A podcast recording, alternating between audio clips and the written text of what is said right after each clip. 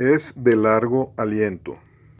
La vida es como una carrera de resistencia, no como muchos la ven, como una carrera de velocidad, y esto en varios sentidos. Si nos enfocamos en esto, tendremos más posibilidad de obtener un mejor fruto de ella. Analicemos tres puntos al respecto. 1. Las dificultades que la vida nos depara podemos igualarlas a un duro entrenamiento que ella nos ofrece para fortalecernos hacia nuevos desafíos que se nos presenten.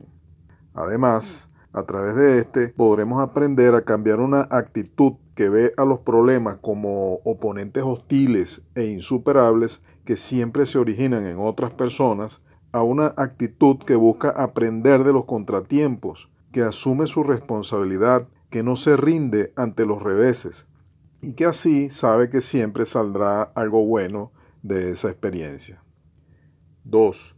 A medida que afrontamos la vida con la actitud positiva descrita, ganaremos confianza al ver que los problemas son distintos cuando los vemos desde esa otra perspectiva y que hasta podrían ser nuestros aliados para efectuar los cambios que a menudo necesitamos hacer, que de otra forma ni se nos ocurre pensar hacerlos. En lugar de perpetuarnos en pleitos ineficaces con otras personas que a la larga producirán mal fruto para todos, asumimos nuestras responsabilidades y aprendemos a vivir una vida más plena, que no dependa tanto de las circunstancias. 3.